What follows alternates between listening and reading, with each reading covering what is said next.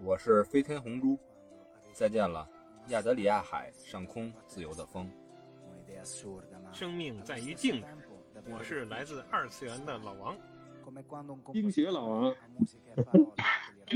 冰呃冰墩墩老王，老王墩墩。那你呢？是那红 红猪蓉蓉呗。对，这红猪配这个雪融融倒是挺那什么，都是红的。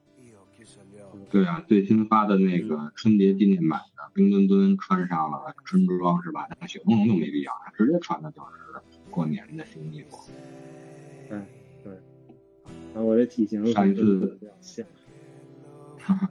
墩墩外边的那个冰壳，其实灵感来自于糖葫芦外边的那个冰壳啊，没想到啊，还真没想到。但我看他们那个毛绒玩具都是可以脱掉的，还挺可爱。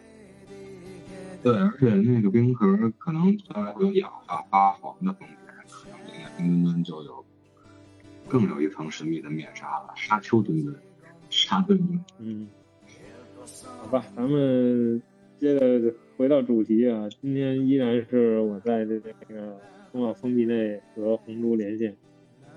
然后上次咱们主要是开幕式，然后这次咱们就多聊聊这个比赛比赛项目。对，根据听友们的反馈也是，直接就问咱们主播最喜欢的项目是什么。那咱们就不妨把这个冬奥会的项目做一个硬核的一个，这就谈不上解读了，做一个分享吧。因为老王也提到啊，这个这次的奥运主要冬奥会主要体现了节点和零八年的夏奥不同。然后据我了解呢，这次主要是啊冬奥会的场馆和设施，其中有十一个都是零八年已经建设好的奥运项目的遗产以及现有的滑雪场地。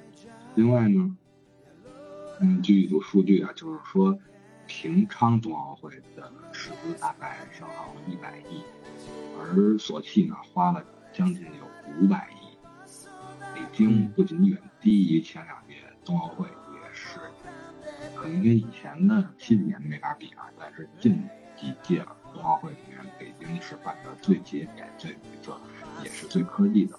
有感于这一点呢，我跟老王，我们上期没聊少，没聊透，这期我们就加更这么一期，好吧，老王？嗯，好的，好的。这些项目以他们所在的赛区场馆开始，老王是打算说说哪个赛区呢？我就先说说这个张家口吧。行，我以为老王要说说你老王所在的赛区。哈哈，我这个封闭里面很少去这个赛区啊。然后刚才红珠也说了啊，这个最近这个咱们的央视也一直在介绍这些这个赛区的场地，也体现了这个。绿色办奥运的精神啊，很多场地是在不破坏这个山体结构啊，还有这个植被的情况下架起来。啊，一个是体现了这个科技感，科技感；再一个就是这个人与自然共荣共生。我觉得这一次确实是非常的棒。然后张家口这个赛区主要就是呃越野滑雪、北欧两项。跳台，还有冬季两项和单板滑雪这几个是吧？对，嗯，由于张家口赛区呢，它就是也是作为国家队现在的一个训练基地，像以前这里面现在都是几个老牌的冰雪的雪道，比如说北大湖，比如说亚布亚布力。而且张家口由于它适宜的这个纬度和它的造雪的不断成熟，也成为了现在国家队的训练地。而张家口赛区它承办的那些赛事，也都是这种嗯，都是双板项目。因为双板项目它要求的是山体的高度，然后还有这个赛程的长度。像北欧两项啊，冬季两项啊，这些都是非常需要这种长度的。一般都是，比如说在那个阿尔卑斯山啊，才能体现出尔张家口这种有足够的地理和它的这个身势，它的这个高低差是吧？嗯，那咱们也可以细节的老王来介绍一下这几个项目。嗯嗯，刚才等于是只有一个啊，这个比较例外的，就是这个单板滑雪也是在张家口。嗯嗯，然后那就先越野滑雪这一块儿，啊，大概其就是呃追逐啊，个人的短距离啊，然后长距离啊，还有接力啊，团体啊，这个还有一个十公里的这个集体一块出发的这么几个项目。这一块应该就是一种我感觉就是雪地上的马拉松的感觉，是吧？是的，从这个滑雪的既视感来看呢，是比较没有观赏性的，比较体现了人类在冰天雪地中的耐力的极限。对对，就是线路长，比赛时间也长，是一项耐力的考验。是的。嗯，然后其实再一个就是这个北欧两项这一块。北欧两项呢，就是包括跳台和这个越野这一块儿，应该说是对于爆发力和耐力的一个双重的考验。是的，一个综合的考验。对，这个也基本好像是只有男子项目印象中有这个男子的标准跳台和大跳台，加上十公里的越野滑雪，以及一个团体的跳台和接力的滑雪，越野滑雪。这个这个项目，记得有的这个网友还调侃啊，这北欧两项是不是过几年就就得取消了？这个设计的确实非常的累，然后加上这个对于运动员的考验也很大。这个常年是怎么说呢？这个项目的这个，呃，他的这个主动权嘛，就把握在这几个这个国家里。大家可以对比一下这个铁人三项，是吧？对对对，就是长跑、自行车和游泳。但是相比之下，滑雪的话 其实是更耗体力的。是是，确实，而且因为我也是双板滑手。嗯嗯，因为我也是主要是从事滑双板。双板的话，在没有坡体的情况下，你想。平地向前滑，并不是像你想象中的像滑冰那么顺畅，一样的要去蹬地、去发力，然后去手杖、去支撑，然后非常的好。所以你看他们跑那个滑那种长项的冰雪运动的话，都像咱们滑雪穿着雪裤是吧？穿着厚的御寒的衣物，他们就是薄薄一层，就像骑自行车那种这种防冻伤的服装一样。因为他们需要大量的排汗，非常好体力。是是，是是是。而相比这个越野滑雪，没有基础确实很难这个取得好成绩。是的。相比这个北欧两项，冬季两项又有什么区别呢？冬季两项的项目，一个是比较多啊，再一个有女子的项目，大家这个。呃，当然时间呢也是比较长。再一个就是越野滑雪和射击组上，并不包包括这个跳台了。然后冬季两项，我印象中也是常年是那个一些欧洲啊国家或者说北美国家把持的这个地位。别到雪的北欧看北美，等到冰的项目的时候，还是看他们亚洲。对对，因为这些这个这个刚才也说了，咱那个红主也介绍了，张家口赛区非常的这个路线都比较长，这个越野滑雪居多，所以对于身体素质啊、耐力的考验比较大，而反而对这种技术上的比较少一些。对，和他们这个欧洲的生长。和他们这个生长的环境，对吧？和他们休斯顿环境有关。对，人家可能一出门就踩着雪就出去了，是吧？咱咱确实没有这种条件。冰雪运动的人口基数还是很大的。嗯，冰雪两项呢，主要就包括就是男女的这种短距离，然后中长距离吧，还有追逐和这个接力，还有集体的这种长距离，以及一个混合的项目。一个四乘六公里的混合接力。这些长度的说完了，张家口赛区的另外一个云顶滑雪公园，咱们也经常去的滑雪啊，这儿的那个比赛可就漂亮了啊！介绍一下。对，这个就非常具有观赏性啊，就是单板滑雪。然后这里面呢，就是感觉其实单板这块和。和这个冲浪啊，和这个滑板啊，都有异曲同工之妙。这里面就包括这个。男女的大回环啊，障碍追逐啊，U 型技巧啊，这个坡面障碍技巧和大跳台这一块都是非常考验咱们选手的这个技术性、身体协调能力。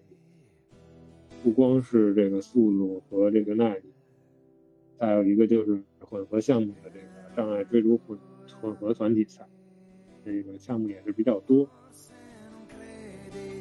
这个单板的平行大回转啊，真的和冲浪的技术特点非常像，而这个 U 型台呢，就有点像咱们那极限运动里边的滑板了，包括它的这些旋转动作、翻滚动作，是吧？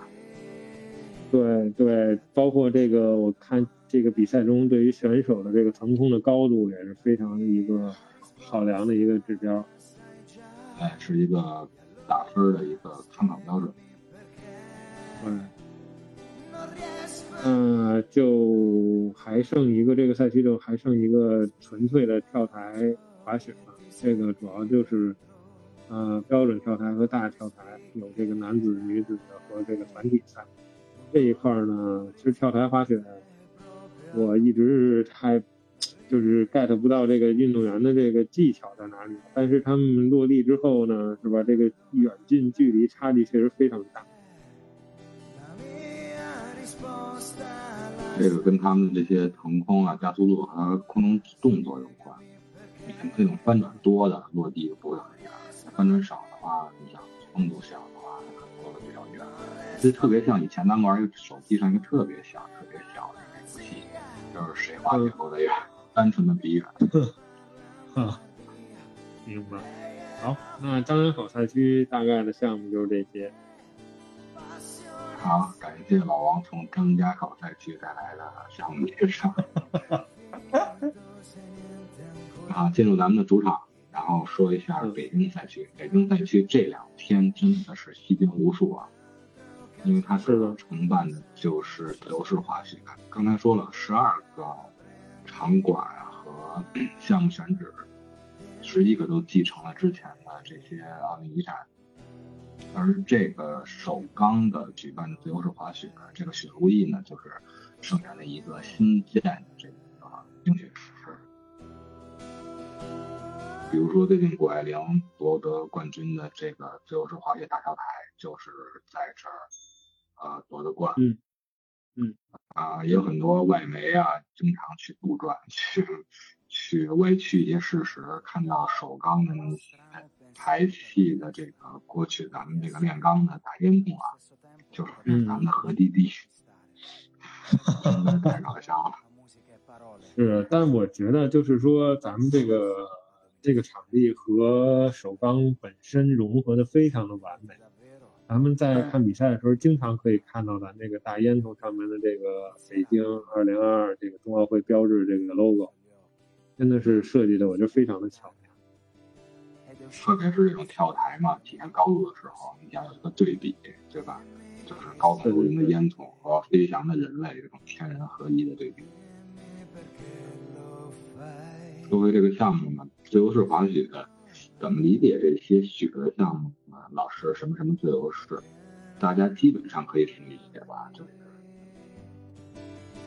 项目啊，自由式呢，基本上都是双板的项目。嗯。自由式滑雪呢，也是从高山滑雪这个起点开始引申出来的，它被称为空中舞蹈。不同于之前的那些耐力啊、力量上的体现，这个自由式滑雪呢，就是特别考验人的技巧和技术，非常具有观赏性。所以说，这个场地举办的赛事都是，嗯，相比之前可能。大家在雪上项目接触的也比较少，就算我们滑雪的话，顶多也是基本上一种初级、中级、高度、难度和高度的不同的坡面。顶多大家玩熟了之后开始挑战单板，去玩一些回转啊，然后还有那种废雪公园的那种单的跳坡啊和小障碍物。但是你像自由式滑雪的这个就是太专业了，是跟我们难以企及的，而且不要轻易模仿的。只有在冬奥以及这些呃雪上世界杯的赛事的时候，才能领会到，真的是给我们非常大的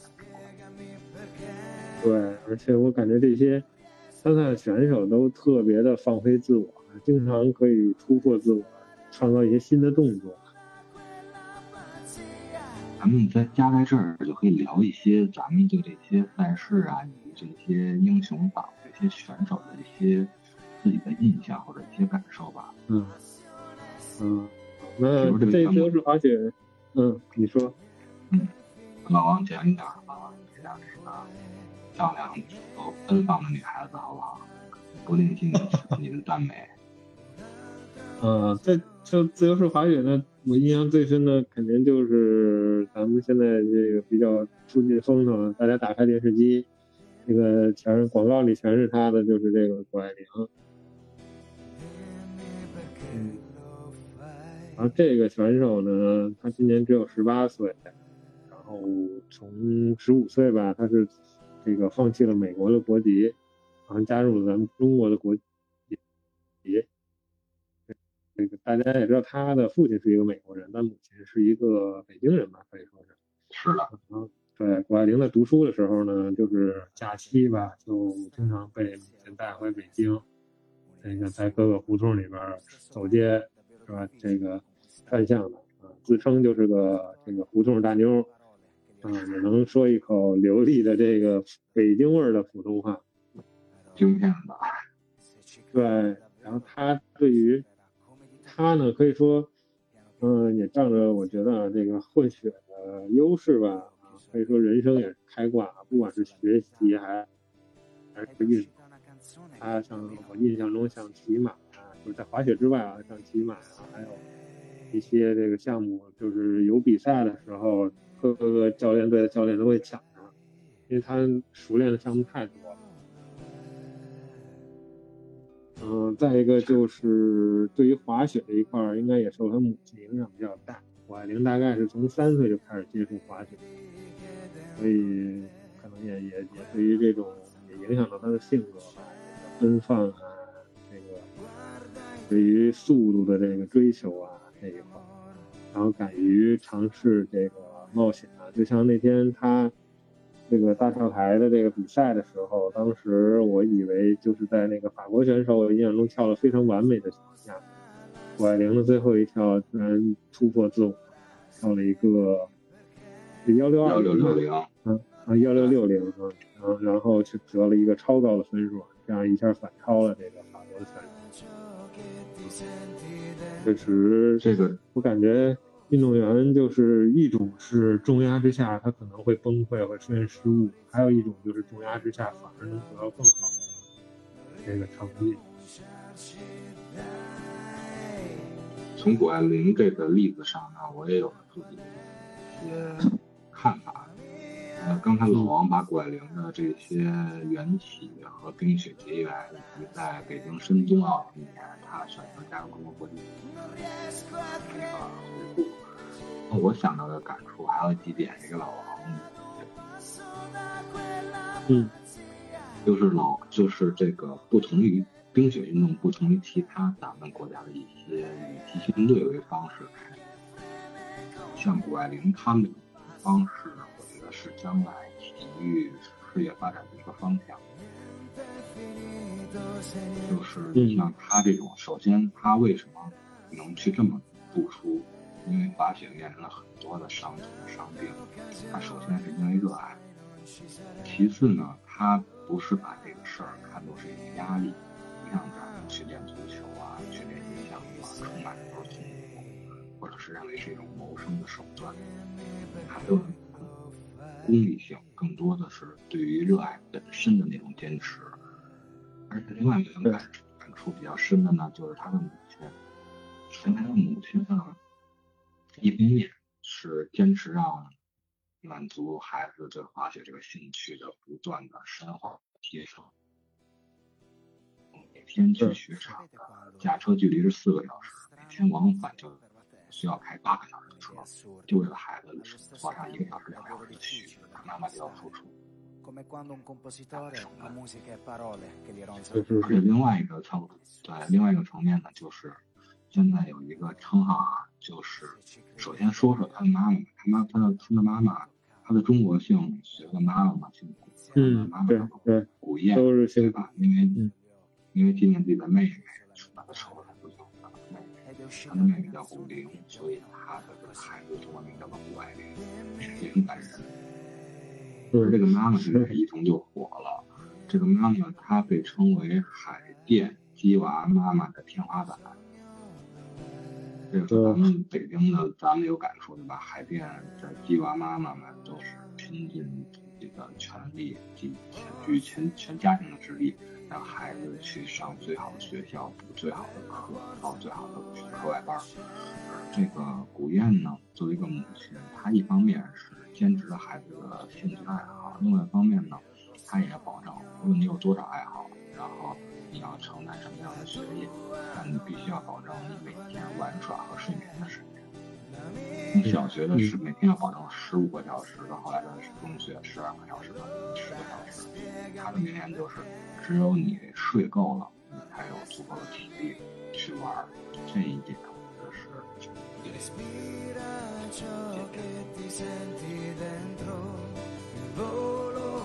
然后说这溜着滑雪，我们刚才一直是在这个发咱们这个谷爱凌嘛，嗯，提一下，他今天是伴随着咱们这个空中技巧混合团体，他作为成员之一获得了银牌，而且他本身也是冬奥的四朝元老，参加过四届冬奥会，已经是一个大龄的。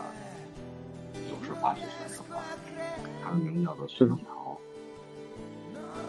徐梦桃是咱们国家最早的一个在冰雪项目的国际大赛上，雪上项目、自由式项目，特别是自由式空中技巧上摘得荣誉和奖牌的一个选手。之前也饱受了很多大家的这个鲜花与掌声。但是在一六年的时候，为什么我会结识到这个选手呢？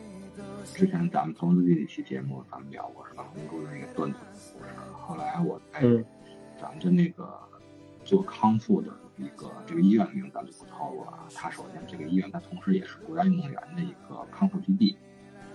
嗯，我在康复的时候，我是单腿这个韧带一些方面的这些术后的重建。首先。我是很抵触这些术后重建，因为他的术后恢复的时候是很不光是辛苦，是很疼的。之前我看过谷爱凌受伤那个画面，我没想到那我就在一起做康复的确实是他本人。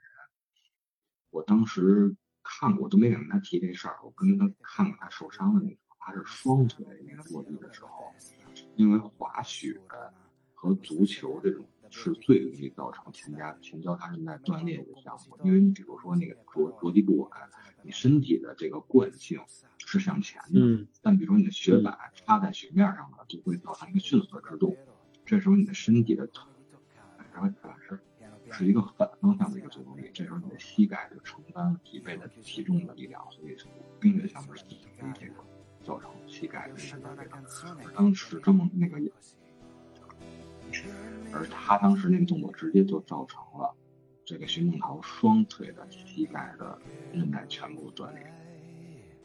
然后在康复的那个基地的时候，他就付出了常人像我们这种好几倍的这种勇气和克服伤痛与疼痛的这种，这也可能因为他本身运动员带带有这个这种坚强的心头，他每天都在挥汗如雨的去。去康复，康复起来甚至比他的训练还要累。他一度是为了这个康复之后在恢复之前的，因为他的身体康复的时候肌肉都是萎缩的，他为了能恢复之前的这种空中的旋转啊的腰部力量和他的整体这个协调感觉，他他在这期间一共减重了二十斤。然后他当时抱着的梦想，我觉得当时他已经是已经功成名就了。觉得作为一个中国的自由式滑雪运动员，已经足够了。可能在他心中就怀着真正的这个梦想，特别是将来在这个举办的冬奥会上，然后为祖国摘金夺银这个梦想，在这也恭喜他克服了伤痛，然后终于如愿以偿。是，我觉得。如果不是亲身经历，可能是不是根本就无法想象他到底克服了什么样的困难？有一句戏说嘛，咱们那个疼痛分为十级，胸嘛电击大概是五级六级，而最疼痛的就是分娩，分娩的是十级。这个我们那个受伤的那个群友里边，就是大家公认的，就是。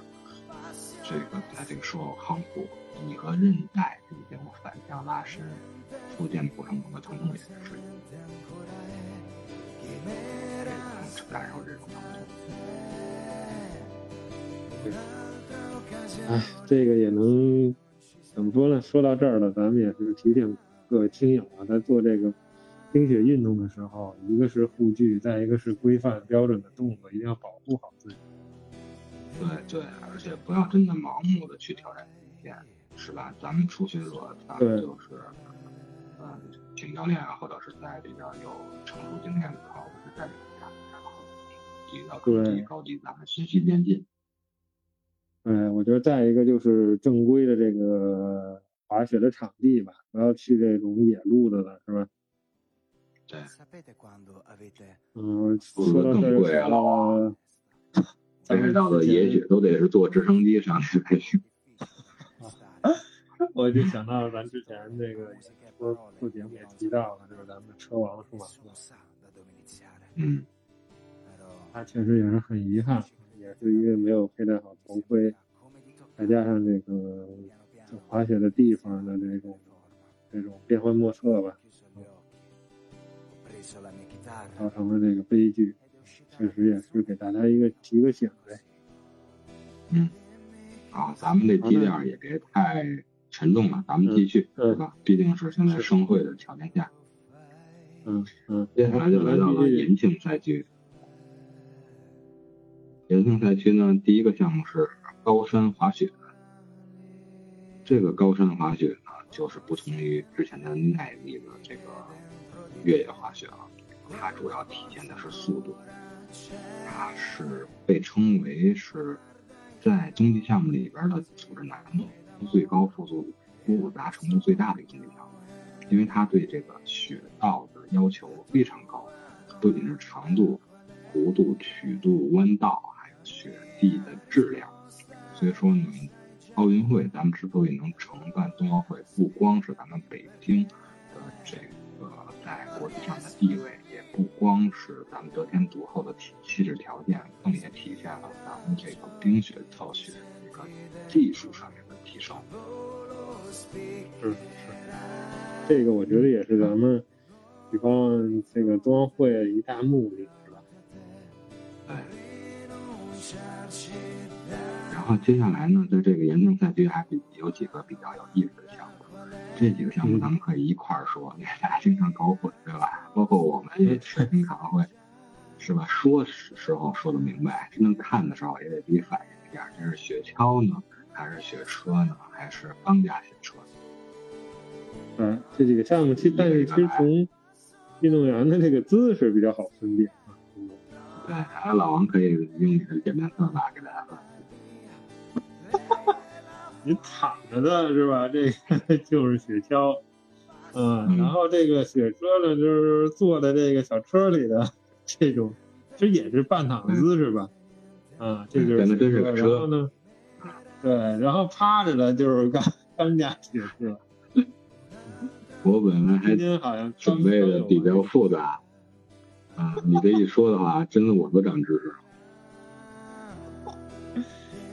确实是因为今天刚和这个朋友探讨完这个这个雪橇和这雪车的姿势，主要是因为雪橇你躺着的时候呢，然后你想看到前面，你还要这个运动员是一直这个低着头，相当于啊，我还在想为什么这个雪橇上不能给装个什么，比如反光镜之类的这种东西。这个运动员感觉非常别扭。而雪车呢，就显得有层次多了，是吧？号称冰上第一。对，不管是雪车还是说这个钢架雪车，可能在这个视野这一块会更加的好一些，而且感觉这个运动员的这个速度啊，就这三个项目都一样啊，就是非常的快。然后运动员这个如果说一旦出现意外，可能这个也是会受到比较重的伤害。对。尤其我觉得，就拐弯的时候，他们和这个冰墙的这个接触，让我看着都比较疼。你玩那个水上项目的时候，你敢坐那种水滑梯吗？就是跟这有点类似的。呃，中低的都还可以，特别高的不太敢。嗯。然后这个钢架雪车，我觉得更有意思，有点像贴地飞行超人。对。而且他大概是能达到，我看今天这些选手基本有一百二十多这个公里每小时的这种速度，确实是肯定是追求这个速度的运动员们才会来尝试这个项目。对啊，你想象你在高速上，如果你是行人观察高速上是高速上限一百二十公里的车经过是什么感觉？你想想这个跟雪车的速度就有关。就是超人引擎的飞过的那个机制，对，而且它还是暴露在外的，就相当于你这个骑摩托是吧？骑到一百二三十迈，就有一种一个遗憾的就是，之前咱们跑那个百米以及四乘一百接力的那个张培萌，他是和之前转型的就转型钢架雪车，遗憾的就是在冬奥备战的时候因为受伤受了很大伤，那个。在冬奥会的赛场上再见到他，这非常遗憾。是，我也感觉目前这几个项目也都还是被这些冰雪强国所垄断。是的，咱们包括你看张培萌，他转转型可能是想利用他这个短板油气泡的加速来作为一些这个项目的优势，但是这个技巧性也是非常重要的。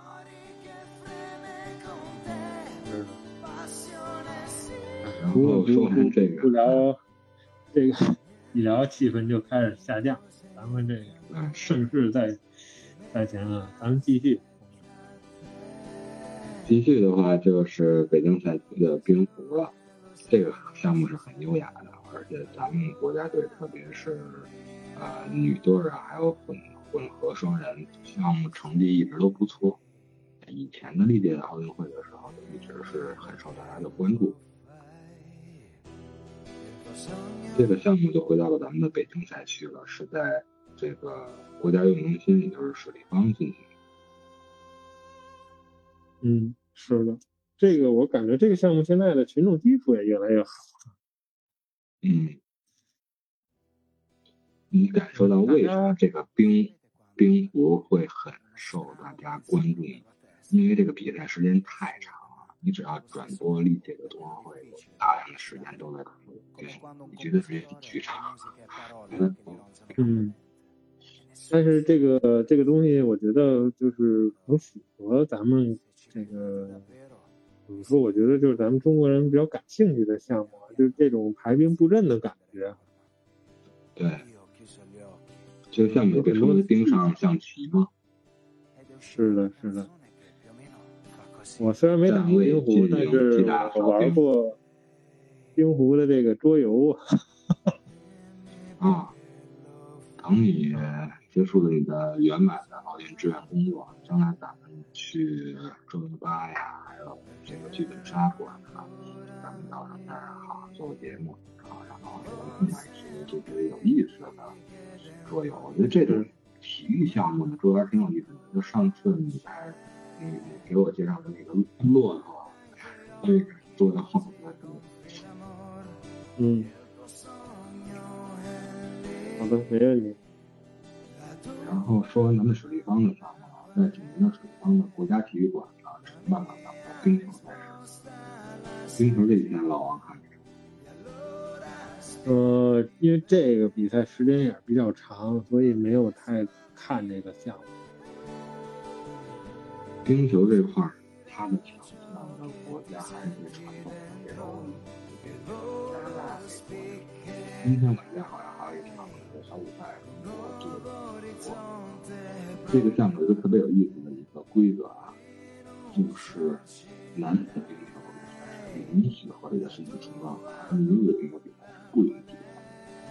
为什么？咱们看是挪威还是哪儿这场比赛打架了？其实它是基本上符合这个这个规则的，是吧？这个规则的，就像咱们看那个英式橄榄球、美式橄榄球，它有的是不不对是可以打架。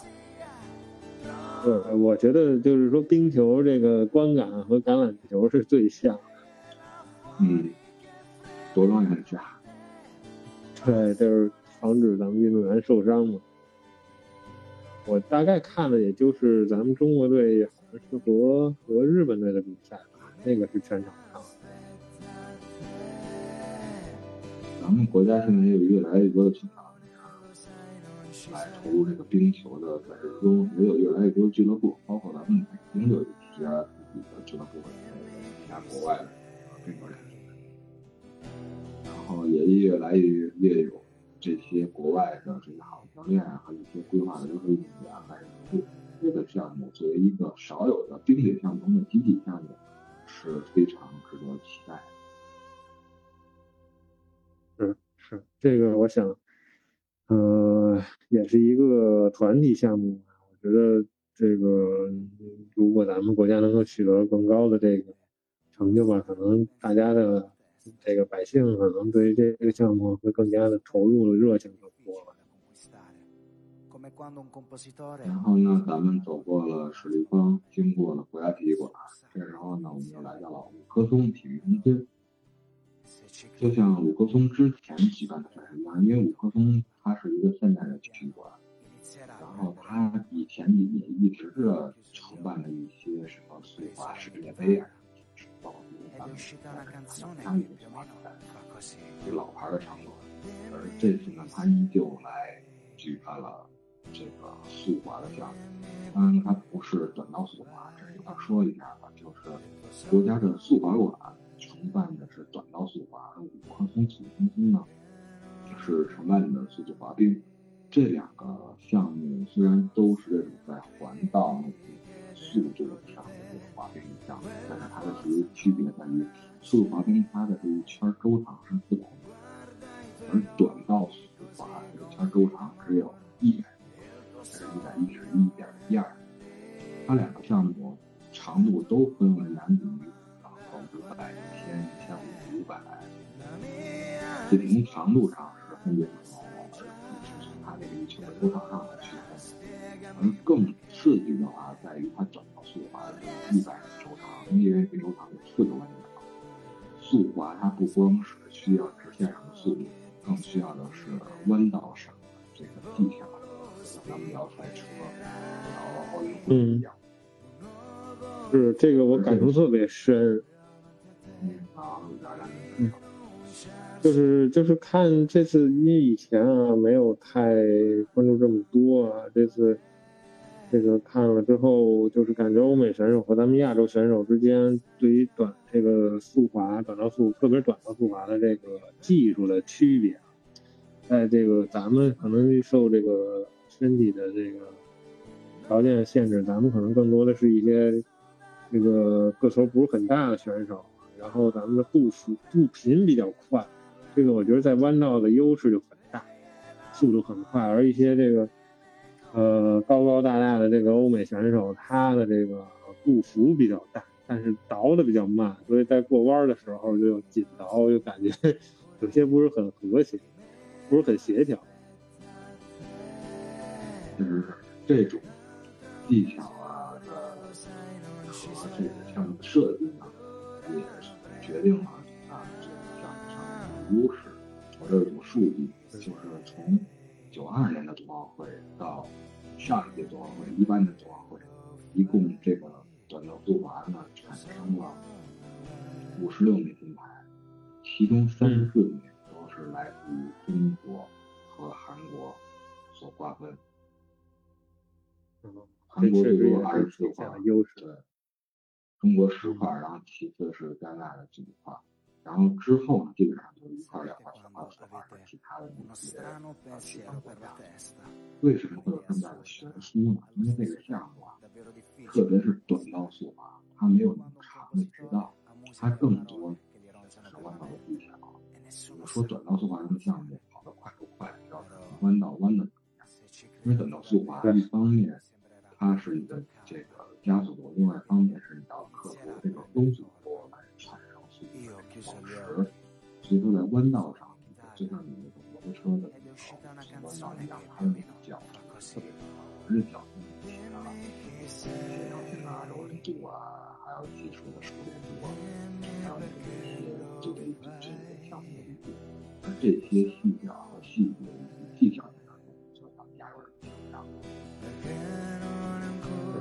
确实是，而且在观看比赛的时候感受更深。这个项目大家会发现，你可以去观察一下咱们这个正道速滑或者速滑比赛，它的腿部大的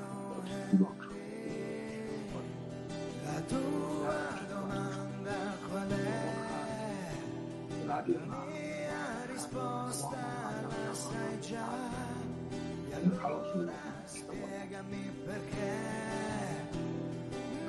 嗯，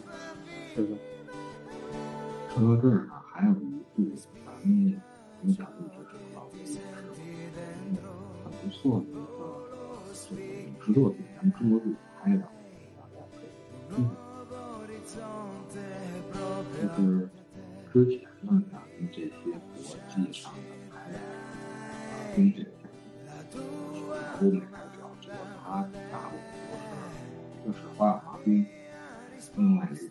球，尤其是冰球这个项目相关。而中国呢，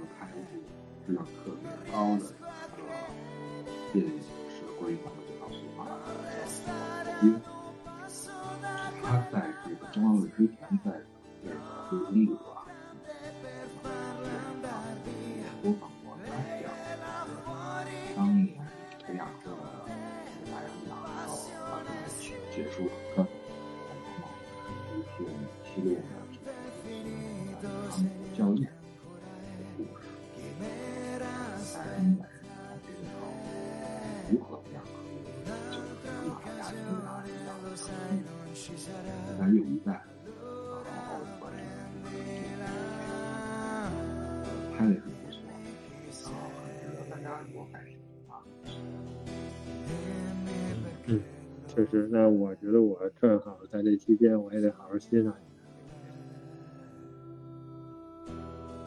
然后咱们速滑就聊到这儿。好的，好的。哎呀，时间很短暂呀，伴随着咱们的旅程，咱们来到了咱们北京的又一个老牌的体育馆——首体。首体这儿呢，举办的就是。真的是很美啊！本来是今天想让另两位的考讲的嗯，是这里面也也有很多这个女女听友喜欢的这个日本选手所在的这个项目，是吧？对。这个兄弟今天也是暴汗了呀，没法三连冠了。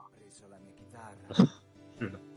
但是我觉得他这个对于可能是不是对于奖牌的渴望，要小于说他对于突破自我的这种这种需求，不然他也不会选择这种难度的动作。他之前是没有挑战那个十 A 难度啊。对，应该是我我我没有看比赛，我只是看了一些报道，但是又这个没有成功。他到达他这个高度来说，可能更多的是选择突破自己，包括现在今今天这个中国亚奥，虽然那两个奖牌，对于杰贤呢，他真的是这些年独领风骚的花滑的实力。确实，他他之前跳过很多，你今天他好像都跳那个天天地共生吧，还是他这个天以前那些。因为这个画画不光是像舞蹈一样，经常技巧和优美的声音。另外一方面，它和音乐的结合也是。对他节目的编排，我觉得也很重要。他之前跳过一一首阴阳师，还有他的他的这种特别结合感，画嗯，然后之前我还了解一个美中国人，大概就是十年前的，他是十年前比较出名，他是现在已经成为了一人一人统治，然后他是当时是出圈跳一个表演赛上跳当时的一个表演的收费，他从这个造型啊、妆容啊，包括技巧，特别，特别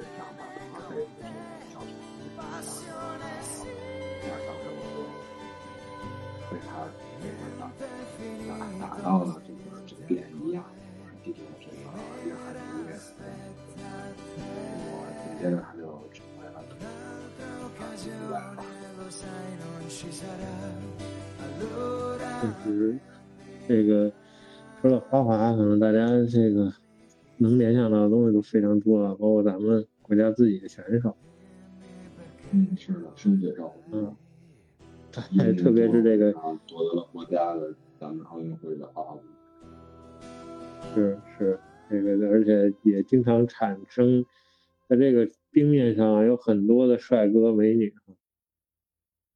经常成为这个激发出爱神的冰雪，这不是火火花了是吧？冰冰花，我成为了很多的夫妻档，就特别像很多这个国国国标舞这样，对吧？还是夫妻档比较比较适合，比较方便。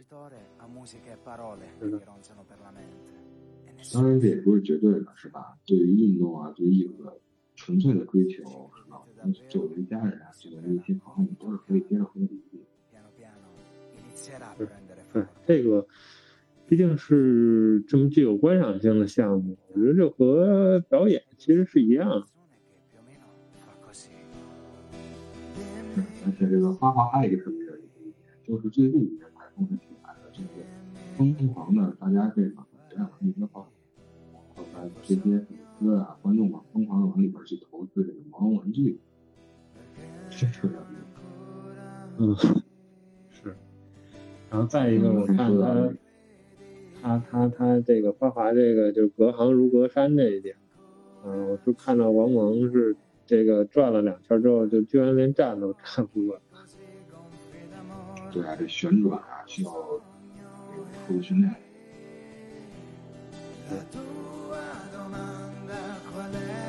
王蒙其实也挺好意思的，当时浙江运动员，然后夺得了这个。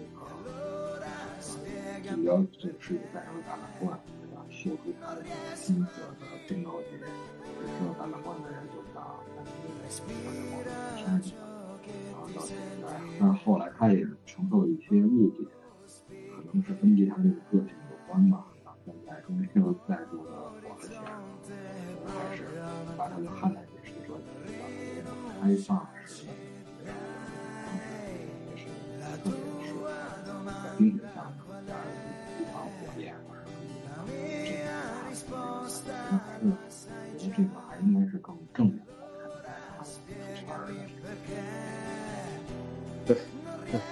他性格嘛，因为他在国家队的时候也这个 违反纪律是吧？是这个两面来看吧。然后性格火爆嘛，所以嗯，有很多观众也喜欢他，但也有很多人可能指责他这个，他可能就是比较具有争议性的这么一个运动员。嗯就像咱们之前在夏奥那次奥运会结束的时候，他当时是奥运会是国家的英雄，但当这个赛事甚至落幕，甚至是因为疾病啊，因为这些伤病，他们无法再继续他的运动生涯。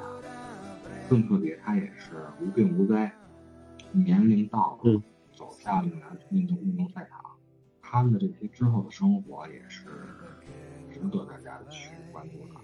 从这个王蒙这个，是比如说像之前他们从事教练行业，对吧？从事解说呀，从事很多的咱们国家在不断的去开放、去扩扩大自己的体育能力，都有他们的一席之地，对吧？顾问啊，还有这些赛场相关的从业方面，都是可以进行延续他们的体育生涯的。我觉得这个是是一个在赛场之外的值得人们关人关怀和关注的地方。嗯，乃至于李宁是吧？做这个运动品牌。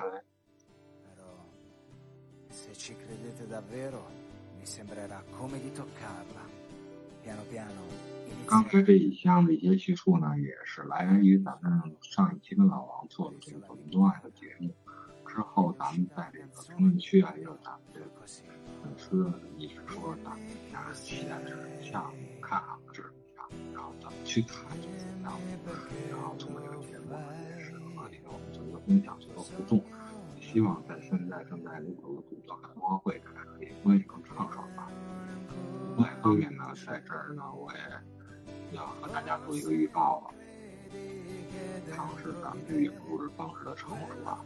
然后大家发现了，蜜奈酱已经是有几期没来咱们直播间了吧？现在我跟老王蜜奈酱处于在分分分地的这个。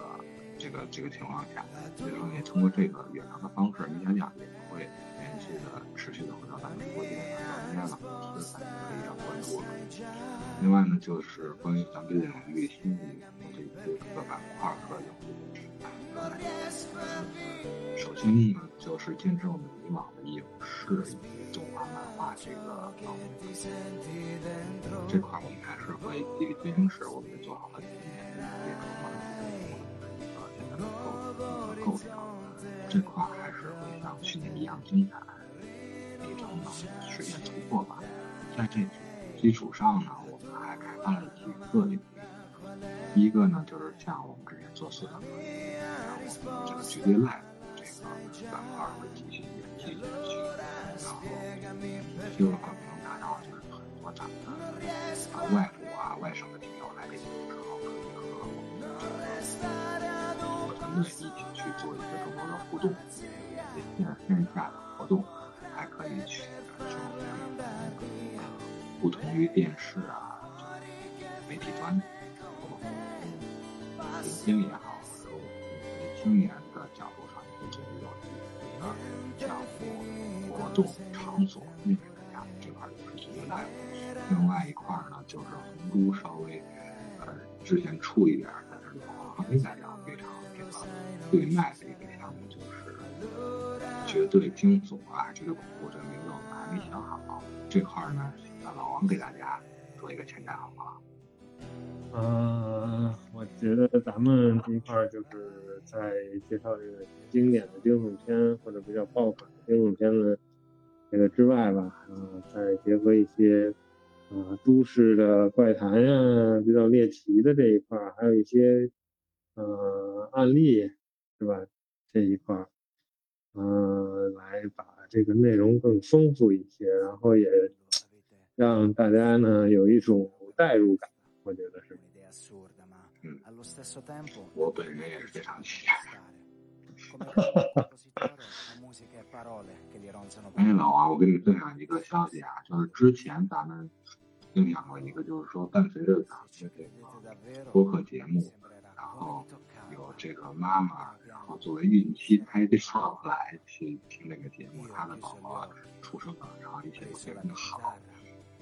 然后呢，最近呢就是比较新的消息呢，因为老王的地方有一点就是在这个平台上有很多听友已经反映，就是咱们俩这个节奏和咱们俩的声线，然后治好了他们很难处理的一个长时间的一个睡眠障碍。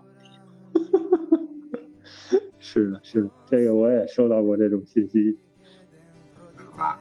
这前两个这个咱们这个小故事听我们分享的，我觉得很温馨啊，觉得很开心。但是咱们这绝对惊悚、绝对恐怖一开，会不会这夜里大家精神了？咱们这个如果说开这个专栏之后，大家还是尽量在太阳没有落山的时候收听吧。这么可怕的吗？那我夜里不敢做后期剪辑了，怎么办？没事，正好熬夜。行，不开玩笑了，之后的节目更精彩，然后请大家继续期待啊！然后红都和老王在这儿也恭祝大家新年一切顺利，然后期待着和林家将一起和大家在空中见面。好的，好的，那大家再见。大家再见。La tua domanda qual è? La mia risposta la sai già. E allora